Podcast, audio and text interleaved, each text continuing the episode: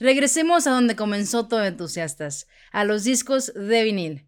Dos años después, mucha experiencia más y mucho cringe que me da al escuchar ese primer episodio de Interludio en el que hablamos de vinilos me hace querer volverte a explicar lo que es este formato, qué es un formato de música, por qué existen los discos de vinil actualmente y realmente se escuchan tan bien como yo dije que se escuchaban en ese momento.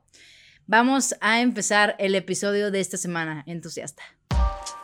Esto es Interludio, tu podcast de música favorito. El espacio en donde cada semana hablamos de un tema relevante en la industria musical. Entrevistas, reseñas y reviews es lo que hacen este el espacio favorito de entusiastas musicales como tú y como yo. ¿Qué hay, entusiastas? ¿Cómo están? Me da muchísimo gusto poderlos saludar. Eh, la verdad es que ya lo sé, ya lo sé que me había estado desapareciendo otra vez. Pero no han sido meses fáciles, estoy terminando en la universidad y pues si alguna vez has vivido ese proceso sabrás lo engorroso y lo, el mucho tiempo que te demanda el poder terminar tus estudios de nivel superior. Em, y para mí no ha sido diferente, además de que tengo otros trabajos, porque Interludio lamentablemente aún no puede ser mi trabajo principal, aunque si nos ponemos pilas, tanto tú como yo entusiastas, puede que no tardemos mucho en que lo sea. Pueden que no nos tardemos mucho en que hablar de música nos dé de comer, lo cual es un sueño, pero aún no se hace realidad, así que tenemos que darle, tenemos que ir en contra de este sistema. Tenemos que ir en contra y a favor al mismo tiempo, porque, pues, punks.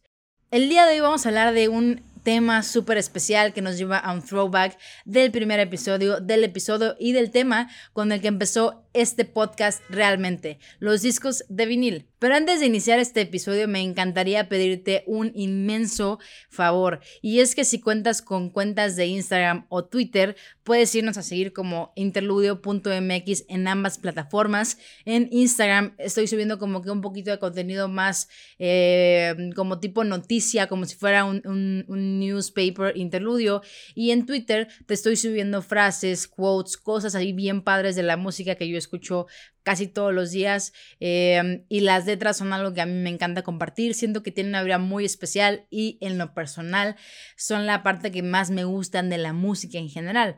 A mí una canción me puede enamorar más que por su ritmo o su producción, por sus letras. Y en tercer lugar, si tienes un TikTok y si andas tan metido en esa onda como yo, eh, puedes irme a seguir como Paola Exacarías. No te preocupes, acá abajo en la descripción de este video o del podcast, si lo estás escuchando, puedes ir a eh, checar las, los usernames. Si estás escuchando este podcast en audio, te recomiendo que vayas a ver el video y te suscribas al canal de Interludio, porque si bien es muy parecido el audio con este video, hay muchos gráficos que pueden ayudarte a que esta información sea más amena para ti si eres una persona más visual. Em, así que bueno, después de este pequeño gran monólogo anuncio, vamos a empezar. Los discos de vinil. ¿Qué son los discos de vinil, Paola? Explícame de así, cuadritos, palitos y bolitas. ¿Qué es un vinil? ¿Qué es un disco de vinil? Y yo te voy a contestar con muchísimo gusto, entusiasta. Un eh, dispositivo o un disco de vinil es un formato en el que podemos encontrar la música actualmente y desde hace ya casi un poquito más de 50 años. Y bueno, Actualmente no existen únicamente los discos de vinil ni los discos eh, digitales. Tenemos cinco formatos que se siguen fabricando al día de hoy. El más viejito son los discos de vinil, de ahí le vienen los cassettes que tuvieron una vida útil muy corta realmente, de ahí vienen los CDs, tenemos la música en compra digital y la música en streaming. Estas últimas dos pueden parecer muy parecidas, o sea, pueden pueden pasar por desapercibidas porque suenan muy parecidas, pero son diferentes porque la música de streaming es como si nosotros rentáramos eh, la música para escucharla por una mensualidad y la compra pues es que la canción digitalmente es tuya, aunque no físicamente, pero digitalmente tú la compras y tienes acceso a ella cuantas veces quieras, en donde tú quieras. Vaya, es, es, tú tienes una copia de ese disco aunque sea de manera digital. Y la pregunta aquí es, eh, ¿qué es un formato, Paola? ¿A qué te refieres cuando hablamos de formatos? Y entusiasta, yo te voy a decir, Un formato es la manera en la que se plasma un arte, una idea, una manera de comunicar, etcétera, etcétera, etcétera. En este caso es la música, pero te quiero dar un ejemplo muy claro que es la radio. La radio es un formato y el podcast es otro formato. ¿Cumplen con una función de narrar ambos? Claro que sí. ¿Se constituyen y se hacen de la misma manera? Claro que no. Al final, todo el mundo puede decir que el podcasting y que la radio son iguales. La realidad es que no es tan cierto eso. Ambos formatos tienen sus características, que es lo que hace que los diferencien de otro formato. Y así como pasó con la radio, hay muchos formatos eh, que se dedican a narrarnos o a compartirnos la música. Así como hay formatos que en la radio se dedican a, seguir narrando historias, eh, programas, etcétera, etcétera, que ahora se llama pues podcasting y gracias a ello estamos aquí el día de hoy. Y dentro de estos formatos en la música específicamente los podemos dividir en dos. Si, es, si bien es que son cinco, cada uno hay dos grupitos, porque son como dos características muy principales, los que son los análogos, que podríamos llamarlos los old school, y los digitales, que son los eh, modernitos. Podríamos llamarlos los modernitos. Y te quiero explicar eso porque el vinil el formato estrella de este episodio es un formato análogo, es un formato que se destaca por no tener ningún proceso digital en él. ¿Qué quiere decir análogo, Paola? ¿A qué te refieres con esto y qué lo hace diferente de lo digital? Y yo te voy a contestar, entusiasta. La única diferencia que hay es que no hay ningún proceso digitalizado previo a este formato. Es decir, que la grabación de este formato o la reproducción de este formato no conlleva nada digitalizado, no conlleva una serie de unos y dos eh, de números, que es lo que hace una computadora para hacer digital algún contenido. En este caso, lo análogo se rige únicamente por vibraciones, por la parte como natural u orgánica de reproducir sonidos. Entonces, esto hace mucho sentido cuando lo inventaron hace casi 50 años el disco de vinil. Se reproducía de la siguiente manera, porque eh, pues no existían computadoras como tales, existían máquinas, existían maneras de grabar cosas, pero no existía como tal una computadora que digitalizara la música. Y ojo, no estoy diciendo que la digitalización de la música esté siendo algo malo casi al final del video vamos a estar hablando un poquito acerca de esta idea porque creo que es muy importante y muy valiosa que la repasemos. Y bueno, la importancia del vinil reside nada más y nada menos que fue el primer formato que los seres humanos pudimos tener para escuchar la música de manera individual y de poder poseerla realmente. Porque antes de eso solo podíamos escuchar música en la radio. Los únicos que podían poseer la música eran las radiodifusoras porque eran los únicos que podían reproducirlas. Cuando vino el formato de vinil, todo esto cambió porque empezó a generarse una producción masiva de productos físicos para que las audiencias pudieran comprar estos discos. Y vaya, se generó, eh, de hecho te puedo decir que gran parte de la industria musical actualmente funciona en, en favor a que existieran los discos de vinil, porque salieron muchas más eh, líneas de trabajo y muchas más eh, vertientes de cómo poder monetizar la música más allá de los conciertos. Los discos de vinil fueron el primer acercamiento que tuvimos para poder tener pertenencia con los artistas, porque fue vaya, el hit de su momento. Era decir como, wow, este artista sacó esta canción, la escuché, voy a comprar el vinil para poderlo reproducir en mi casa cuantas veces quiera, a la hora que yo quiera, sin que nadie me esté diciendo nada. Y ahora, hay una duda que tanto tú entusiasta como yo tuve en mi momento y es cómo funciona la creación de los viniles, cómo funcionan los viniles en sí, cuál es la ciencia que hay detrás de ellos para que un pedazo negro de disco saque música suena loco, ¿no? Suena muy, muy científico.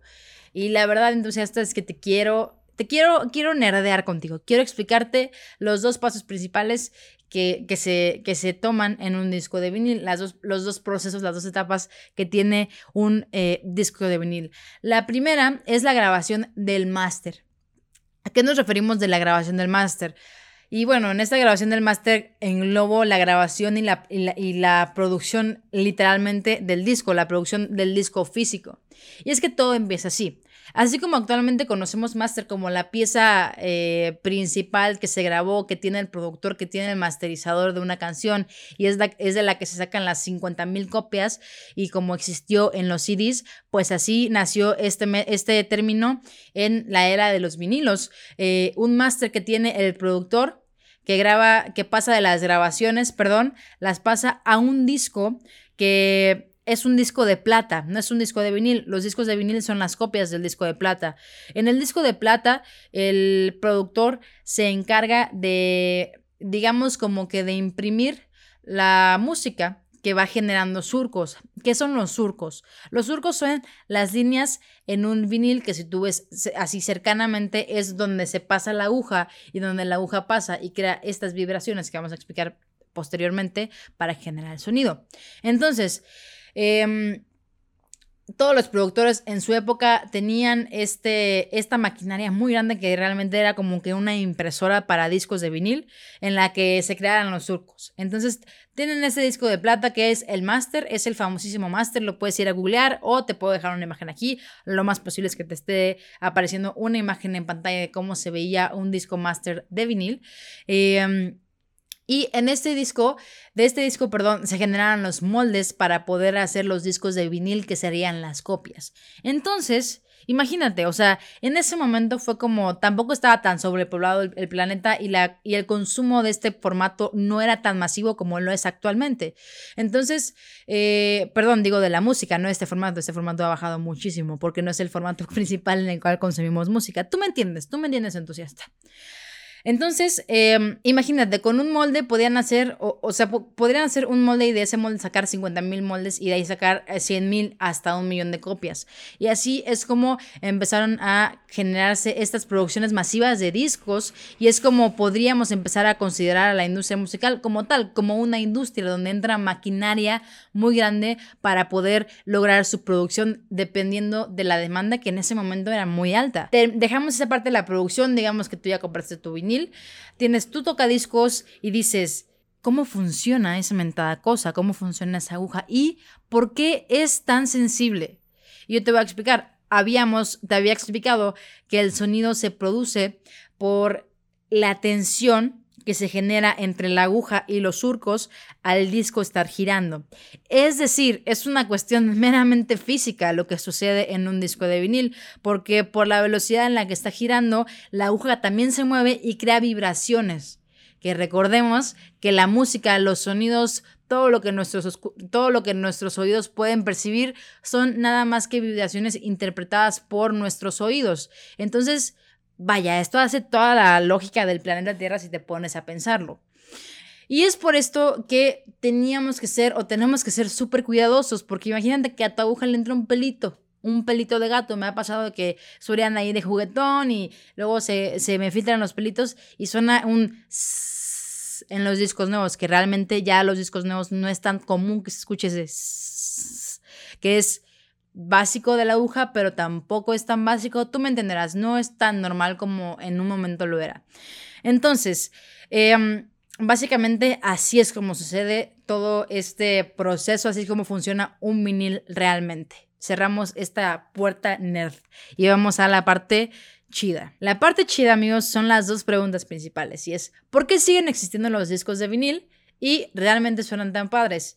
La primera pregunta, la primera respuesta que te voy a dar es, ¿por qué siguen existiendo? Pues porque sí, entusiasta, porque los discos de vinil nos dan una presencia y un sentimiento de pertenencia de la música que ya no podemos tener por la música en streaming. ¿Por qué no en un disco CD, Paola? Te voy a también contestar esta pregunta muy sencillo. Los discos de vinil son una experiencia muy específica que ningún otro formato te puede dar. El simple hecho de tener un tornamesa, tener tus reproductores de audio, tus monitores de audio, lo que tú tengas para reproducir el sonido de tu tocadiscos, es una experiencia, es un proceso específico que tú le dedicas a la música, es un momento que tú te das para poner tu música y escuchar. El, el simple hecho de tener que girar del lado A al lado B del disco de vinil es una experiencia por sí misma y es por eso que muchos entusiastas de la música lo tomamos porque es una manera de vivir presencialmente y tactilarmente la música. Y es que retomando este punto, la música en streaming nos ha quitado esta pertenencia física, esta tactibilidad con la música que teníamos en los discos de vinil. Lo hablaba en ese primer episodio, no hay un sentimiento tal cual como el haber ido a Mix Up, comprarte tu CD y abrirlo y que no te importara la música, simplemente te importaban los booklets que tenían y ver las fotos y ver las, las letras de las canciones y ver el arte que el artista había hecho para que combinara con la música. Luego te esperabas a que llegaras al carro y ahí reproducías tu CD recién nuevo. Algo muy parecido pasa con los coleccionistas de los vinilos, simplemente que la experiencia es como un 360, es desde el simple hecho de ver el disco de vinil que hay muchos que vienen en color hasta la parte en la que, mm, vaya, lo pones y como te digo, giras y todo esto es una experiencia por sí misma. Por eso es que el auge es, vaya, inmenso actualmente. Ahora, respondamos a la pregunta y a la respuesta que van a bajar de ese trono en el que teníamos a la Paola del primer episodio de Interludio. La pregunta es, ¿qué tan buena es la calidad de los formatos en vinil? ¿Realmente es la mejor calidad en la que podemos escuchar la música? La respuesta entusiasta es no, no lo es. Definitivamente no lo es, pero te voy a decir algo, no es un rotundo no, es un depende te voy a decir que definitivamente no tienen la mejor calidad del momento, pero tienen una calidad muy buena y que si sabes combinarla con unos buenas, unas buenas herramientas de sonido como un buen tornamesa, una buena aguja, unos buenos cables y unos buenos monitores de audio, definitivamente tu experiencia va a ser, vaya, impresionante. Y es que también hay que ser honestos, lo que buscamos en un disco de vinil no es la pureza auditiva, es la experiencia auditiva. La experiencia auditiva de un vinil es que siempre vamos a tener un, natural em, énfasis en las frecuencias bajas. Es decir, que mm, si tienes un equipo como muy neutralizado en cuestión de audio, aunque esté muy neutralizado, las frecuencias bajas siempre van a ser muy predeterminantes a comparación de las demás en el formato del vinil.